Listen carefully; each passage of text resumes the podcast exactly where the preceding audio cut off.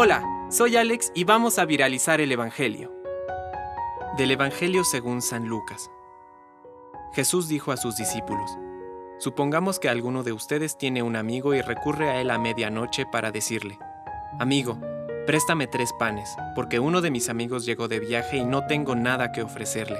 Y desde adentro él le responde, No me fastidies, ahora la puerta está cerrada y mis hijos y yo estamos acostados. No puedo levantarme para dártelos. Yo les aseguro que aunque él no se levante para dárselos por ser su amigo, se levantará al menos a causa de su insistencia y le dará todo lo necesario. También les aseguro, pidan y se les dará, busquen y encontrarán, llamen y se les abrirá, porque el que pide, recibe, el que busca, encuentra, y al que llama, se le abre. ¿Hay entre ustedes algún padre que da a su hijo una piedra cuando le pide pan? ¿Y si le pide un pescado, ¿le dará en su lugar una serpiente? ¿Y si le pide un huevo, le dará un escorpión?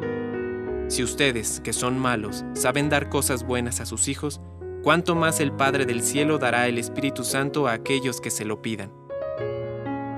Palabra de Dios.